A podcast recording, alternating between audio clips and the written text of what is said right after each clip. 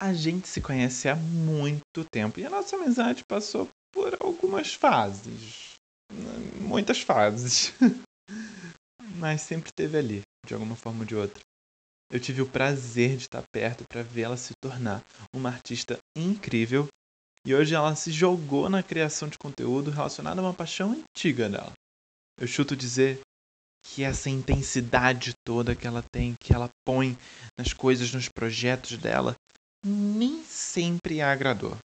Hoje eu vou falar com a Natália Cano. Para que eu tô chorando já. Oi, gente. Hoje eu vou falar. Pra quem não conhece, eu sou a Natália Cano e eu só choro quando a gente fala de mim. Terapia, hein, amiga? Terapia, Ai, tá na hora. Tá batendo aí os 24, tá na hora de começar.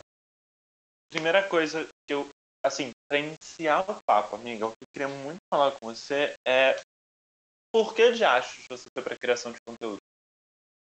Meu. Isso, Nem... você pode ir. Vai aí, eu quero saber por quê, assim. Olha, eu acho que vem de uma fase pós-que talento, que foi quando eu, a Izzy e a Gabs, a gente decidiu fazer um canal no YouTube, né? Que a gente fez o QG Pink. E eu já queria, antes da gente se juntar nós três, fazer um canal para mim, para falar de livro, porque até aquela época eu lia muito, né? Tipo, 2016, eu acho que foi quando a gente criou o canal no YouTube. E aí eu, eu, eu não tinha coragem de criar um canal no YouTube sozinha, né? Aí, aí as meninas tiveram essa ideia também, a gente se juntou, fez o QG Pink, que não deu muito certo e a gente também ficou sem tempo. Aí beleza, foi uma coisa antiga, né? Eu tinha aquela vontade ali, beleza e tal. Aí entrei na faculdade, já também não tinha tempo para mais nada sem ser a faculdade. Aí chegou a pandemia. A gente não tá fazendo. Um salto de três anos. A faculdade. É, 2016, a faculdade, 2016, 17, 18. 2019 eu tava fazendo a pós. Então, mesmo assim, eu não... 2016, 17, 18, 19, eu lia, eu lia muito pouco também. Eu lia, tipo, alguns livros que lançavam, que era do meu interesse também. E aí 2020 chegou e eu não tinha mais você nada. Foi muito pra teoria, né? Você foi estudar muito a faculdade, você fez pós em corpo, então você estava muito nos artigos, você foi para outro lugar, né? Sim, você é, saiu desse terreno do, leitura. Não, é, não tô falando que é algo ruim, mas esse lugar do, da fantasia, do juvenil, do, do de coisas mais. É... Da ficção, né? Leitura ficção. É, da ficção, bem. É, porque agora você, é, faz pouco tempo que você falou sobre Laranja Mecânica, que absolutamente não é juvenil, mas é, esse lugar da ficção, do, do fantástico, você não estava mexendo muito, né? Não... não, era muito poucos livros de ficção que eu lia. Eu lia mais os livros da faculdade, alguns da... que os professores falavam pra gente ler. E aí na pós eu li muito artigo, muito livro mesmo de dança e corpo. E aí, realmente, em 2019, eu acho que eu não li quase nenhum livro de ficção, na verdade. Eu li um, foi muito. Mas aí, em 2020, eu, eu... Gente, não sei se você sabe, mas eu tinha que entregar meu TCC em junho de 2020. E a gente tá quase em junho de 2021 e eu não entreguei. Carinho, não entregou? Se você estiver ouvindo isso, me ignora. Tá, e aí? Vai entregar? Vou. o foco é entregar, calma. Eu entrei muito em negação no TCC e tal. E foi uma coisa que me, que me ajudou muito depois que eu entrei nessa negação, que eu parei de fazer coisas artísticas, né? Porque meu TCC tava me deixando fazendo coisa, deixando ativa que daí eu voltei para os livros. Eu voltei assim de cabeça. Do nada eu comecei a comprar um monte de livro e comecei a ler de novo. E tipo, voltei. Do nada eu tava só lendo ficção. E até, até agora, na verdade, eu só li ficção. 2020. Não, não só li ficção, vai. Eu li uns ensaios de artigos. Mas 2020, 2021, eu só lia. Era só o que eu fazia. Aí, do nada, eu tava com essa vontade, tipo, será que eu crio um canal? Será que eu compartilho Chegou isso? Chegou a hora. É, será que agora é o momento? Só que se você parar pra pensar, ter um canal no YouTube em 2021 é muito difícil. Tem tanto, tanto, tanto canal literário ou de qualquer outro assunto no YouTube, sabe? Para você conseguir, tipo, seu lugarzinho lá e conseguir postar muito vídeo, você tem que falar muito, tem que criar muito conteúdo. Não que no Instagram você não crie, né? Mas no YouTube é tipo esse conteúdo gravado, né? E eu acho que dá mais trabalho do que fazer foto bonita e fazer, escrever resenha assim. Eu escrevo a minha resenha aqui, eu posso deixar ela lá. Aí quando eu preciso dela, eu vou lá e posto. Eu acho que é uma coisa mais, eu tenho mais tempo para ler do que ficar criando vídeo, sabe? Ficar criando conteúdo, aí gravando vídeo, editar vídeo, é uma coisa que gastaria mais tempo. Eu falei, putz, o Instagram tá aí. O Instagram tá crescendo muito. Eu falei, é isso. Eu tenho minha galera no Instagram, meus amigos vão me seguir também. É isso, foi pro Instagram. Descobri que tem uma comunidade enorme literária no Insta, tipo, enorme. Tem muita gente falando de livro no Instagram. E eu tô lá, criando conteúdo, compartilhando minhas leituras. E agora, você tá lá, né? Muito louco isso. Você, de uma certa forma, você virou criador de conteúdo de livros. Mesmo que você esteja considerado pequeno, eu não acho que você tá com 5 mil seguidores já, quase, não é?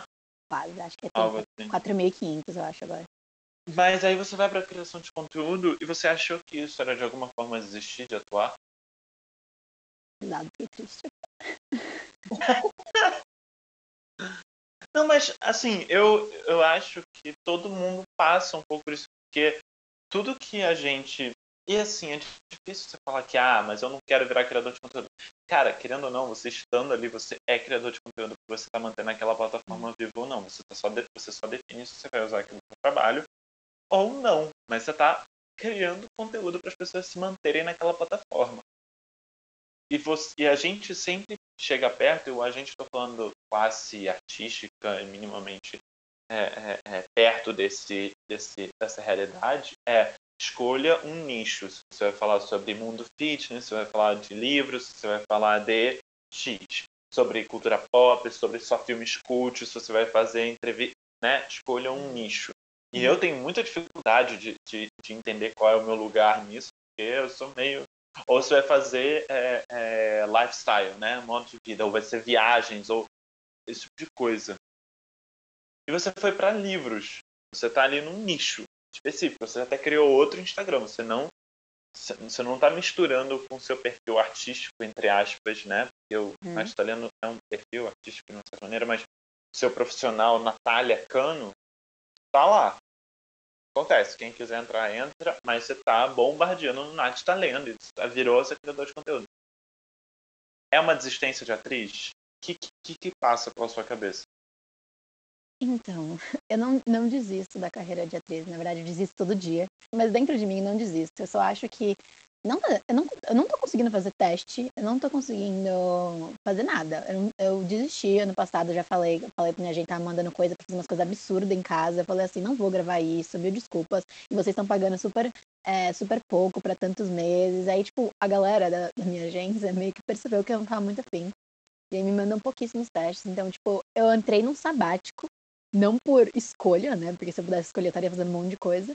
Mas eu entrei nesse sabático esse ano e um pouco do ano passado. E eu não acho que seja desistir.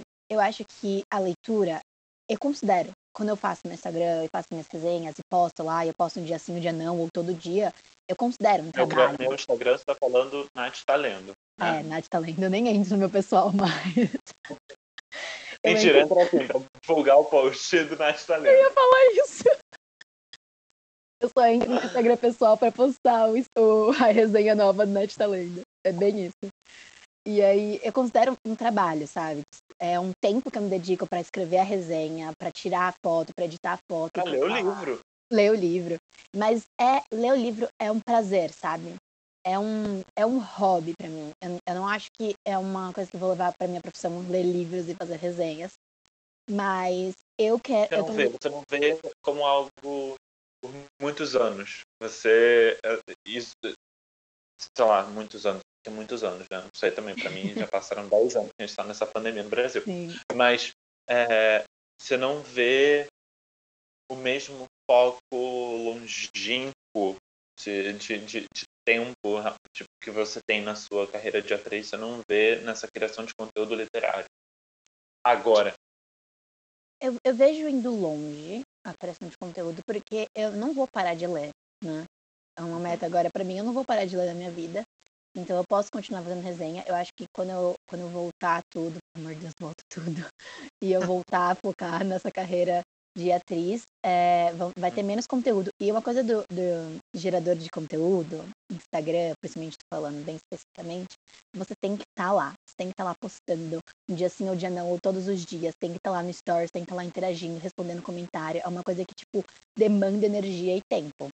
Então, talvez, quando, quando é, mas quando eu voltar na carreira de atriz, talvez isso acabe caindo um pouco, sabe? Engajamento cai um pouco, uh, o tanto de post, mas eu, eu não pretendo parar de postar lá. E eu tô tentando fazer o meu Instagram literário crescer para conseguir parcerias com editoras, né? Porque no Instagram você consegue fazer parceria com a editora e elas mandam livro de graça. Então, essa é a minha meta, é fazer meu Instagram crescer para ganhar livro de graça, porque livro dá muito, muito caro. Mas é isso. Tá muito caro, tá bizarro. Mas parece às vezes que você tá dando um murro em ponta de faca. De... Você conhece essa expressão? Sim. Que você tá dando murro em ponta de faca de vou tentar, vou tentar, vou tentar. A gente fez junto que talento, a gente ficou muito tempo na Disney e desde então a gente tem uma coisa parecida. Eu fiquei mais um, mais um tempo na Disney, mas logo depois eu saí, logo depois, três anos depois eu saí. O que que te mantém tentando, sabe? O que te mantém? E você já falou, não, esse projeto aqui eu vou fazer, eu vai acontecer, não sei o quê, blá, blá, blá. A gente fez a mesma faculdade, a gente fez, a gente passou a puberdade juntos, fazendo que talento, o que foi bizarro, porque é, é se descobrindo, se entendendo, é, final de ensino médio, e aí um ano que a gente só trabalhou, e a gente entra na mesma faculdade, fica na mesma sala. E foi sem querer, né? Anos. Eu não sabia é, que você ia fazer prestar é, lá A gente não falou sobre isso. É, então. A gente não falou sobre isso. Ele ficou na mesma sala por mais três anos. E, e não parou ainda de se falar. Então, tipo, ano que vem, vai fazer quase dez anos que a gente se conhece. É meio surreal, é meio surreal. É, é, Nossa. é surreal. O tempo é... muito rápido, socorro. Eu sinto às vezes isso, que a gente. que eu fico dando murro em ponta de faca relacionado à carreira de ator, sabe? De artista. E tem projetos que eu coloco embaixo do braço e eu vou e eu quero fazer, quero acontecer, mas é, é difícil ter essa persistência. Que, que, como você percebe isso? Se você, se você percebe isso, como é que é? Eu acho que é uma coisa quando a gente tá falando de que talento. Quando eu acabei que talento, quando eu terminei o ensino médio em 2014, minha mãe queria que eu fizesse uma faculdade. Só que em 2015 a gente ficou praticamente gravando que talento no primeiro semestre inteiro e depois o outro semestre era tipo evento, divulgação, essas coisas. E a gente foi acabar só na metade do segundo semestre. Tava perto foi. do fim do ano já. A gente foi um Teve período... férias, né? Foi um monte mesmo. É, Aí, aí meio que não entrei na faculdade. Aí quando eu acabei que talento, minha mãe falou assim, ó, oh, Natália, você precisa fazer faculdade. Se você quer ser atriz, pelo menos, minha mãe falou, você tem que ter um diploma na mão. Então, eu falei assim, eu não me vejo fazendo qualquer outra faculdade. Tanto que quando eu era adolescente, eu queria fazer direito, eu queria ser juíza, porque eu ia ganhar muito dinheiro, eu ia ter carreira, exato. Eu ia ter carreira, casa, família, essa coisa de adolescente. Quando eu era criança, eu queria ser cirurgião, eu dizia que eu ia ser cirurgião plástico. Que zica. Pra ganhar muito dinheiro. Eu não posso ver sangue, Natália. Já pararam pra pensar eu cortando alguém? Pelo amor de Deus. Toda vez que você fala que você não pode ver sangue, eu lembro do dia que a gente foi no ah, show. Doutor, eu. eu é, é, nossa. Do show? Que show? Do show The Moondogs. Nossa, essa história. Essa história é bizarra. É. Essa história é surreal. pode contar. Conta essa história, pode falar. Bom, a gente tava indo no show do nosso amigo do, do Que Talento também, o Johnny. Ele tinha uma banda chamada The Moondogs. Tava eu, a Gabs, o Pedro e a Isa. Acho que a gente tava dançando com um copo na mão, o na mão. E a gente tava lá na frente, todo mundo curtindo muito show. o Pedro tava com um copo na mão muito gelado, muito, muito gelado. De repente o copo estourou. Foi tipo, foi, foi explosão, né? Tipo, do nada tava ali, do nada não tava. Caiu uma parte, ele caiu uma parte. E assim, e ninguém acreditou. Só quem tava perto acreditou porque viu acontecer. E até hoje eu conto essa história e ninguém acredita de verdade. na parte de baixo, que é mais grossa do copo, simplesmente caiu. E eu não percebi, eu não lembro se eu não percebi, ou se eu quis segurar para o copo não escorregar da minha mão, e eu botei o meu mindinho. Eu tenho essa cicatriz até hoje. É, eu botei o mindinho na mão esquerda. É, fui procurar. É, vim procurar aqui. Ainda tá, tá aqui. Eu botei o mindinho e começou a sangrar um monte, né? Saiu muito sangue, saiu muito sangue. Não foi pouquinho, foi bastante. Só que, tipo assim, a gente, quando eu e a Gabs aí, a gente tava lá dançando, a gente olhou pro Pedro, o Pedro caiu no chão. Aí ele falou, me cortei. E quando a gente olhou, só tinha, tipo, um pouquinho de sangue. Aí ele falou, vamos no, vou no uhum. banheiro pra limpar. Ele foi pro banheiro. Só que o Pedro não voltou do banheiro. e acho que alguém que entrou no banheiro, que talvez conhecia a gente, ou conhecia a Gabs. A Gabs. Não. Alguém veio buscar a gente. Alguém te achou no banheiro. Fernando. É, foi. Eu não lembro quem foi. Eu sei que a gente tava lá na frente dançando e o Fernando falou assim: eu, meu... o Pedro tá desmaiado no banheiro, o Pedro tá desmaiado. É, horrível! Porque assim, o que aconteceu? Eu fui no banheiro, eu liguei a pia e fiquei lá, né? Tipo, limpando, limpando, limpando. Quando eu olho, tá, não para de sair sangue. E assim, eu, minha pressão foi no meu mindinho do pé. E aí eu só fui andando para trás e, tipo assim, eu não tava bêbado, não tava, não tava nada. Não foi, era começo da noite ainda. Foi, é, tipo, tinha acabado de tocar, rolar um show, não sei o quê. E tava tomando um drink, tava gostoso. Foi muito triste esse momento minha vida. aí eu ando pra trás, tipo, ai meu Deus do céu, eu vou desmaiar. E eu desmaio e eu bato a cabeça no mictório. Tipo, embaixo. Graças a Deus não foi na parte nojenta. Amigo, tá nojento. Mas eu, era um banheiro limpinho, pelo menos. Uh, do, graças a Deus. Nossa, é...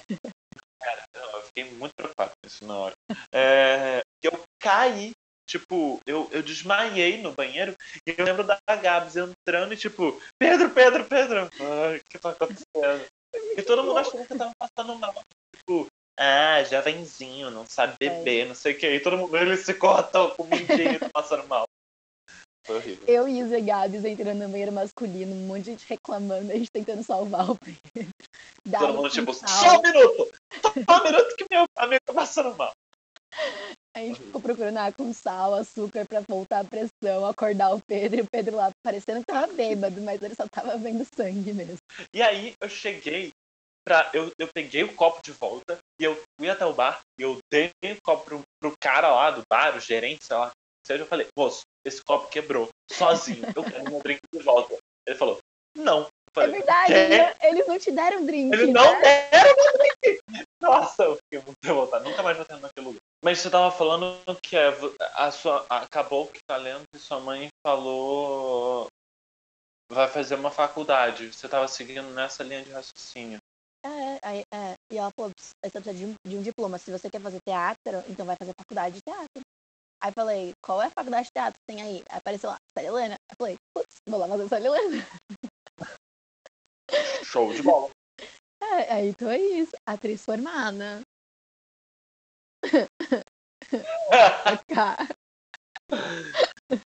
Grito.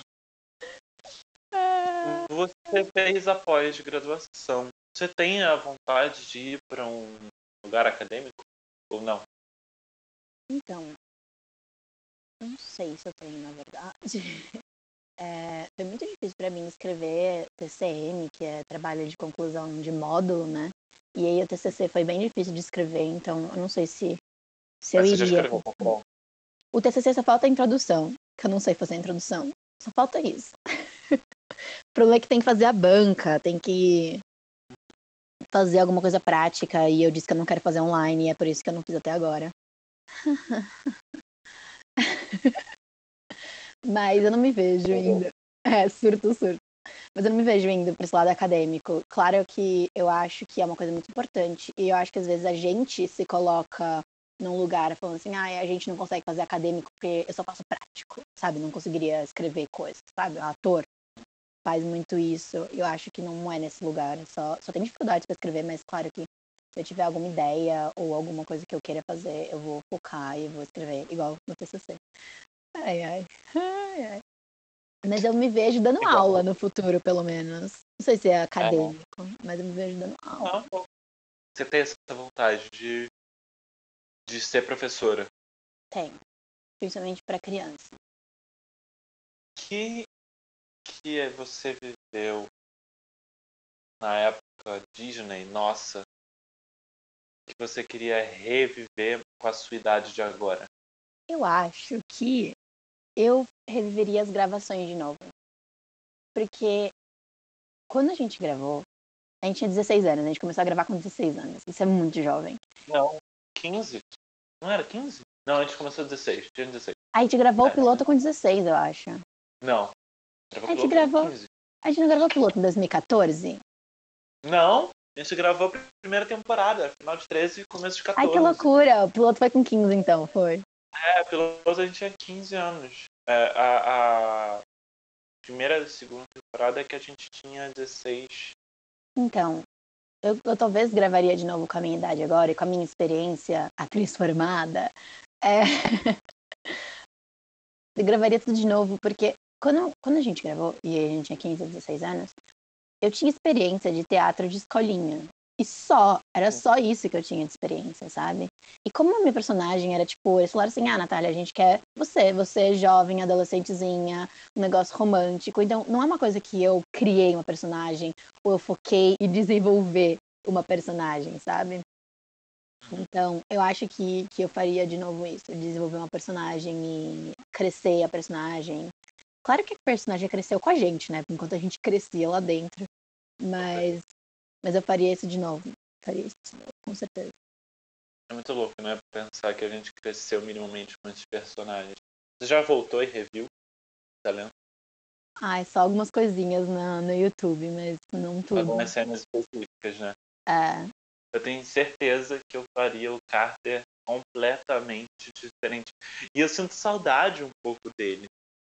Não, nem só da gravação ou, ou, ou- ou do set, não é nem só isso. É real do personagem, sabe? É uma. Era gostosinho. Ele era um personagem gostosinho de fazer, era, era uma comédia gostosa de se fazer, era tudo muito era, era, era confortável ali, sabe? Eu queria ter explorado mais ele, tirado, secado mais ele. Vou voltar rapidinho para criação de conteúdo. Quando- voltando para a ideia de nicho, né? Você é atriz, já tem experiência na área, fez participações em outras coisas, em, em, em longa, audiovisual. De... Por que você escolheu essa face? Veja, não é, não tô perguntando de, ah, por que livros? Não é isso, mas é mais o por que essa faceta de você? Porque eu vejo todos os trabalhos que você fez na pós e são vários sensacionais que eu, nossa, eu adorei, você me mostrou já, são muito lindos através do corpo e tudo mais. Por que mostrar isso nas redes sociais? Esse lado.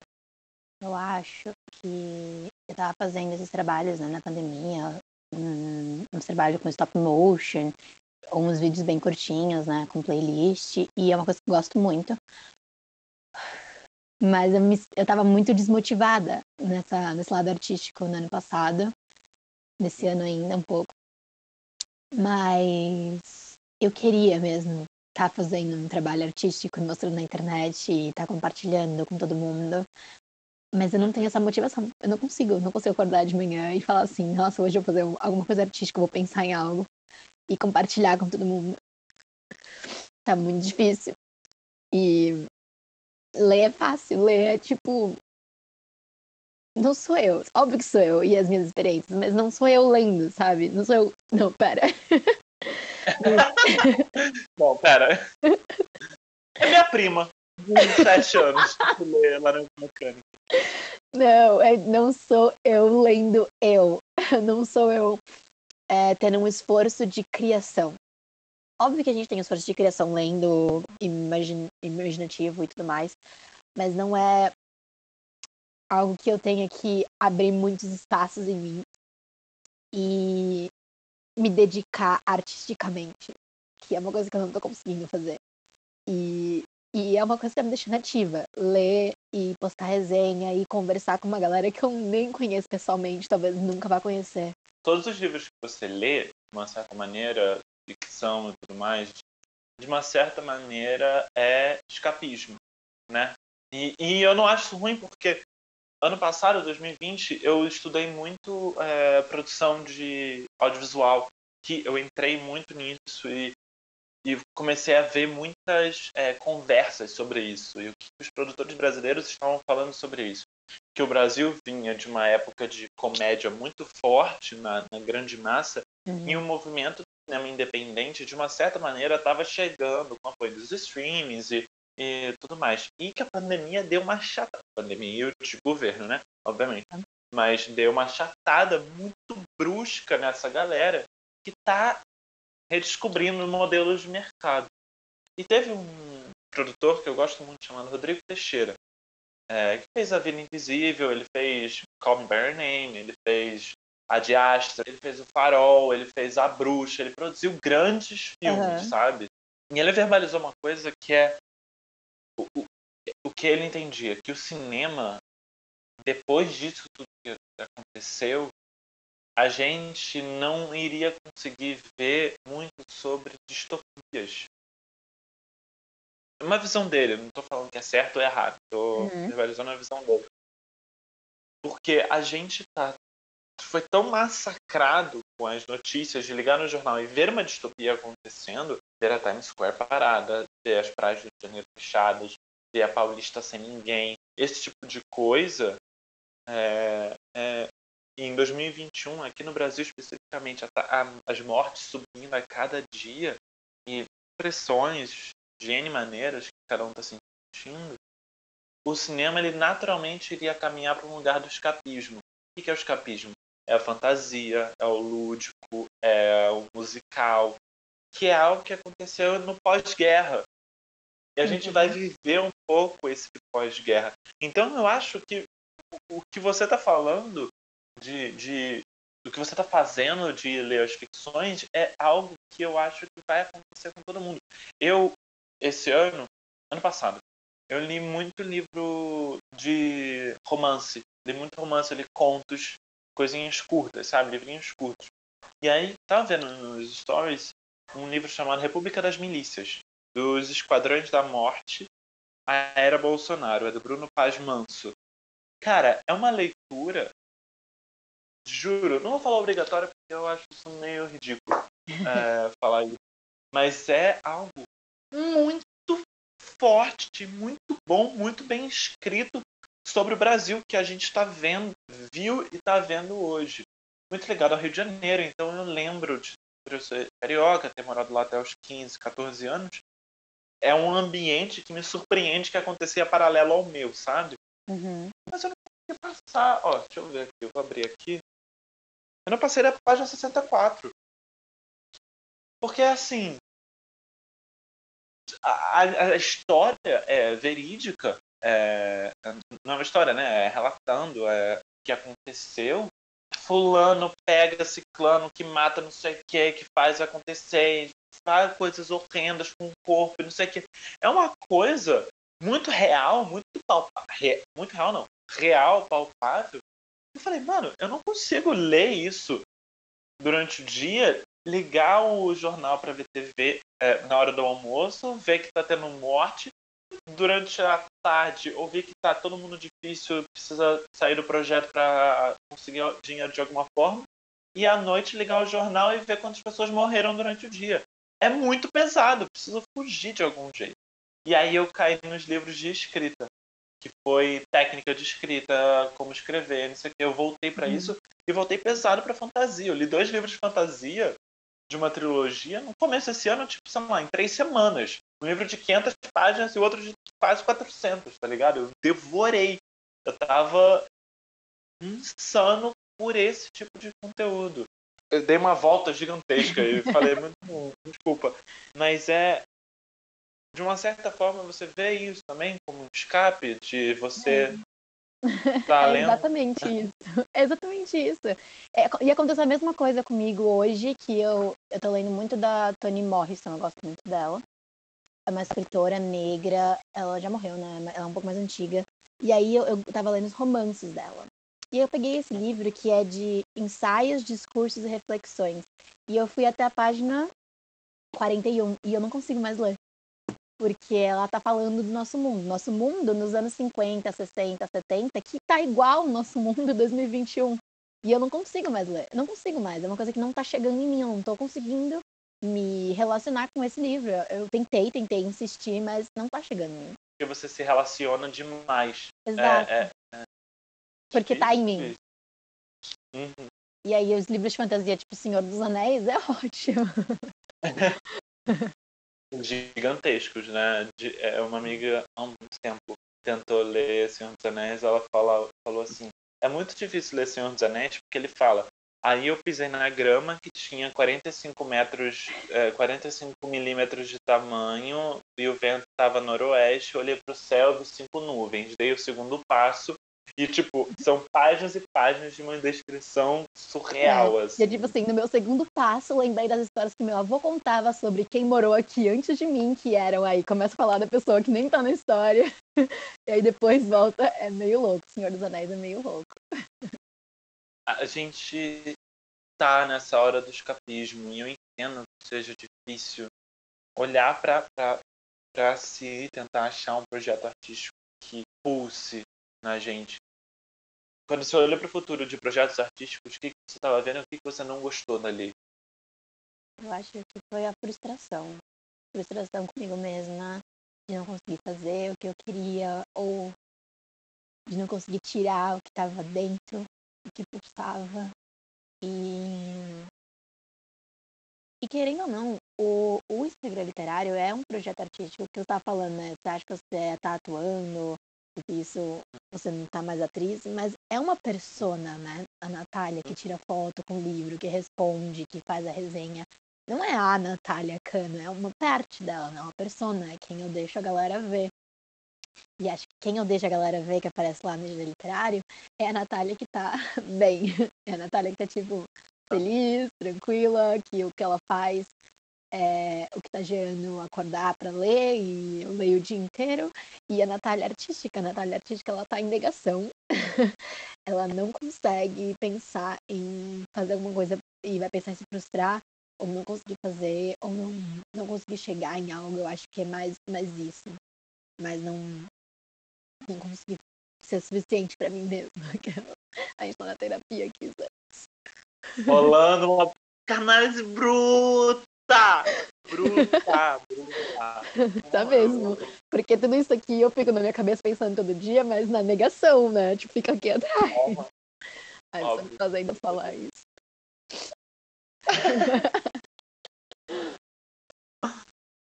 tá forte, né? É difícil a gente é, olhar para algum cantinho nosso e sentar e fazer acontecer. E necessita energia vital, né? Um negócio em, em falta hoje. É. Em- ou, ou, em- ou pelo menos estamos à procura de. Tá bom.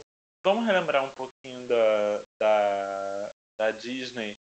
Cara, eu acho, a gente brincava muito que a gente queria que o Carter e a Carol namorassem, ou, ou a gente falava, eu lembro da gente falar sobre isso. E hoje eu penso, cara, o Carter e a Carol, hoje em dia, um spin-off aí, ia ser muito irado, entendeu? Ia ser muito divertido. Você roubou alguma coisa do, do set, não pegou pra você? Você pegou o relógio do Eu Carter? roubei, eu, rou- eu roubei o relógio do Carter. Eu roubei o relógio roubar alguma coisa daquele set, mas nunca consegui. E do set mais nada. Mas na produtora, na Cinefilme, tem um monte de coisa do set de, da garagem É? deles. Aham. Aff, nem pra dar um negocinho nos dentes. De lembrança. E eu. É, acho que só esse. É o relógio do Carter, a coisa e. Ah, eu tenho do Disney Planet. Eu tenho uma jaqueta. Eu tenho duas coisas do Disney Planet. Eu tenho uma jaqueta que tá escrito Disney Planet atrás. E uma vez a gente estava nos parques e a gente entrou antes no em Pandora, né? Que era uma área lá do Animal Kingdom do Avatar. E que estavam estreando e tudo mais. E aí eu forcei, eu fiquei falando muito pra me darem, me comprarem pra eu usar na gravação o rabo do Avatar. Eu Não falei, acredito. e é um negócio, sei lá, pra mim caríssimo. É, ma- pra quem tá ali na Disney, eu acho super válido, entendeu? Gastar dinheiro com isso. Aham. É, é, sei lá, vou chutar, 40 dólares. Um negócio assim. É um rabo azul do Avatar, tá ligado? E eu falei, eu quero, eu quero, eu quero, eu quero, eu quero, eu quero. E eu falei tanto, eu pincelei tanto. Me deram. No final, E eu com o rabo azul do Avatar. E eu tenho até hoje o rabo azul do Avatar.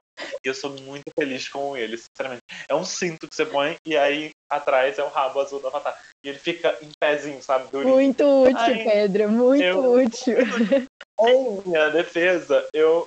Eu. eu. Eu usei já no carnaval. Ah, tá bom. Tudo bem. Então tudo bem. Então Mas tá ficou certo. horroroso. Mas ficou horroroso. Porque. Ah, ficou horroroso. Ficou horroroso. Muito... Não o rabo azul, porque o rabo azul claramente é do Avatar. Mas aí eu não tinha o resto da roupa, entendeu? Eu taquei um glitter azul na cara. Parecia que eu tinha uma coisa horrorosa. Ah, era horroroso. Fiquei horroroso. O rabo azul tá intacto, mas eu fiquei horroroso. Voltando ao que você falou, que a gente falava que o, o, o Carter e a Carol era pra namorar, mas eu juro que eu nem lembro disso. Eu não lembro Não? mesmo. Eu lembro, eu lembro porque na minha cabeça eu falava pessoa pra ah, então vamos dar um spin-off pra eles. Fazer acontecer então. Podiam dar spin-off pra gente. Eles super gostavam da gente. A gente era participativo. A gente sempre tava lá nos horários certos. A gente sabia nossas falas. Sabe? Tipo, a gente era bom. Podiam dar spin-off pra gente. Ser ator. Ter estudado. Só isso, é só Agora isso. Tudo bem. estudou. Tem um monte de gente que faz, a, faz novela e nunca atuou na vida. Né, viu? Que é, começa. É, Sai do BBB, vai fazer novela, vai fazer... É, que eu tô. Tra... Você iria pro BBB? Você iria pro BBB? Eu Olha, iria. Eu, eu Eu iria, iria, eu iria. Eu não tenho, de verdade, eu não tenho nada contra o BBB. Assim, falar assim, nossa, BBB é ruim, BBB, por que, que o BBB existe, sabe? Eu não tenho isso. Pra mim, assim, você gosta, você gosta, você gosta de assistir? coisa que tem que acabar antes do BBB. Sabe? Tanta coisa pra me preocupar. Antes de me preocupar, tipo, por que, que o BBB existe? Sinceramente, tipo ah, pelo amor de Deus. O que você faria lá no BBB, Pedro? Ah, eu tenho muito medo de sair a primeira semana. Eu acho muito que medo. de ser Eu tenho mais medo de né? sair na primeira semana. Não, então, eu tenho mais medo de sair na primeira semana do que ser cancelado. Eu nem lembro da menina que saiu na primeira semana nesse ano. Kerline! Grande Kerline! Grande Kerline! Grande! Maravilhosa Kerline. Você acha que você ia ser cancelada? Eu não acho que a gente ia ser cancelado se a gente estivesse no BBB. De verdade. Olha, Eu sei que você ia criar umas tretas, mas eu não acho que você ia ser cancelada. Ah, eu ia. Eu acho que eu me irritar. Por exemplo, nessa edição de agora, eu acho que eu ia dar uma surtada com o Fiuk. Acho que eu ia dar uma surtada com ele. Sabe, sabe aquele meme? Deu! Deu por hoje! Eu acho que ia dar umas surtadas assim. Eu ia chegar e ia falar, garoto, que é isso? O que tá acontecendo? É, Você ia mesmo. se liga! Eu ia dar, eu ia, eu ia, dar, eu ia fazer isso, sabe? Mas eu ia. Eu, eu, eu, eu acho que ia ser bem parecido com o Gil e com o João. Eu, eu ia rolar ali um, um mistura dos dois. O da ch- cachorrada, não sei o que, mas super jogo da discórdia, o falo do Projota, não sei o pipi, papá, sabe? Ah, é porque a galera lá dentro também tem medo, né? De qualquer coisa que fizer ser cancelado ou rolar, tipo, um ódio dos fãs do Fiuk contra você, por exemplo. E aí eles vão É, então. fazer toda uma votação pra votar você no paredão, sabe? Mas Acho que rola isso. O, o- o- Por exemplo, a Juliette, se ela, ela tem a, é a mais passível de cancelamento agora, eu, eu parei, ó, vou, vou te dar agora uma, uma brisa que eu fiquei por muito tempo. É- é- Ela é a mais provável, entre muitas aspas, de ser cancelada pela magnitude que ela tomou aqui fora. Uhum. Teve uma reportagem dizendo que 10% da população brasileira segue ela. 10% da população é brasileira segue ela. Isso é muita gente. Tipo, ela, ela tem mais seguidores que a Rafa Kalimann. Que, que, que é assim, uma galera, entendeu? Tipo, Aham. a, a metade de seguidores da Tata Werneck. Mas é a Tata Werneck, tá ligado? É, tem mais seguidores que a Manu Gavassi. Tem mais seguidores que a One Raymond. Tem mais seguidores que. Tipo, ela, ela fez assim, e subiu. Uhum. Da onde ela está, o tombo também. É Uma coisa para parar. É, ela gosta de ficar, tipo, mas ela não tem noção disso. Então ela não liga. Então ela vai. Vai acontecendo, entendeu? É a utopia do ser Ela- humano. ela- né? É, é, é, ela vai falando e, e é ótimo. Ela fala, não sei o que, não sei o que lá. Não, pera, essa palavra não. E aí ela segue. E aí ela não sei o que. É tipo, ela, ela se auto. Ah, eu, eu, eu entrei nessa brisa. Tipo, ela não tem noção do tamanho dela e por isso que eu acho que ela é tão pura no- nos sentimentos dela. E do nada isso aqui virou um papo sobre BBB. Do nada. Cara, Amiga. quem namora, você iria pro BBB? tá ligado? Nossa, vou caminhar para o nosso final, tá? Sonhos. Tá mesmo perguntando sobre sonhos em 2021. Tô. Tá. Hoje, sonhos. Você acorda amanhã e. Amanhã, É, amanhã. Acordei amanhã e. Um e sonho. o coronavírus sumiu. Vão me chamar pra uma série do Netflix. E aí eu vou ficar famosa e vão me chamar pra outras séries. De outros lugares, de outros filmes. E eu vou estar trabalhando e fazendo coisa. E saindo de casa. Saindo de casa, literalmente. Sair de casa dos meus pais. Eu acho que meu sonho é voltar a fazer coisa. É estar ativa. É estar, tipo... Meu, eu tô, tô, tô sonhando pequeno. Esse foi um sonho grande, né? Mas eu tô, tô sonhando pequeno todo dia. Que é tipo assim... Será que a gente pode ser vacinado logo? Só pra eu andar ali na rua e lá no Helena fazer um ensaio de alguma coisa nada a ver? Ou todo mundo se reúne na casa do Pedro que a gente vai gravar uma cena? Sabe? É, é, é essas coisas pequenas que eu sinto muita falta. Uma coisa que eu tava muito ativa em 2019, 2020 no começo. E agora é a coisa que eu sinto mais falta. Meu sonho é a gente vacinar todo mundo e a gente poder fazer coisas junto. Tá junto, tá fazendo coisa. Mesmo que sejam projetos pequenos, né? Que sejam. Sim, sim, com É. certeza. Tá, vou para as duas últimas perguntas que eu faço. Não vai me fazer chorar de novo. Eu chorei Não, muitas não, vezes não. aqui. Espero que não. Espero que não, não é, não é o plano. Das coisas recentes que você viu, nacional ou internacional, do que, que você queria ter feito parte? De audiovisual? Você pode ter visto uma peça online que você amou, um negócio do Astronauteiro de Londres, ou você viu uma, uma, um filme da- do Irã, qualquer, qualquer coisa, uma peça da Broadway irada que você viu. Essa online eu tô meio que fugindo, vi pouquíssimas nessa pandemia. Mas a, a companhia de dança da, da Trisha Brown, eles apresentaram um espetáculo incrível, online, né? Eles gravaram tudo, eles apresentaram num, o vídeo num, num grande espaço branco, tipo num grande cimentão branco, assim.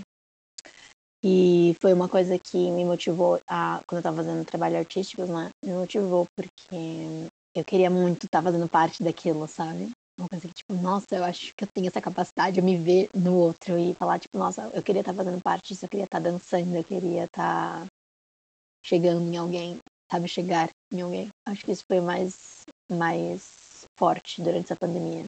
E a última pergunta, amiga, o que, que você acha que falta no nosso singelo mercado artístico? Nossa. Eu acho que falta. Nossa, achei difícil essa pergunta. Eu acho que no momento que a gente tá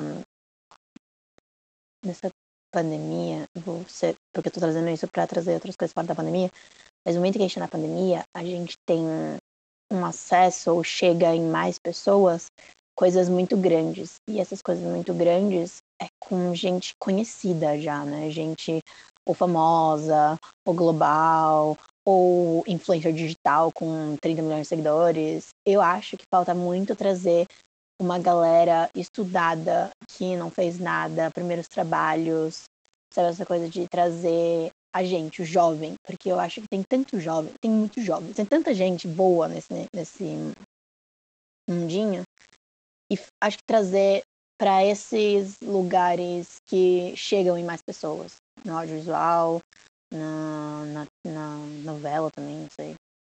Essas coisas que chegam em mais gente. E, e aí, também, fazer chegar em mais gente coisas menores, coisas que às vezes têm mais significado, mais crítica, mais, mais pensamento crítico. Acho que a gente, acho que falta chegar em mais gente, achar um jeito de trazer o pessoal pro teatro, porque teatro não tem que ser de elite, não tem que ser só os musicais de 200 reais, ou não tem que ser só as peças de comédia da galera da Globo, sabe? Não tô, julgando essa galera, acho que tem que ter, mas não tem que ser só isso que chega em todo mundo, sabe? Acho que falta isso. É isso, amiga. Obrigado. Foi ótimo. Ai, obrigada, foi ótimo também. Eu nunca tinha participado de um podcast. Bem-vinda! Alô. Do nada.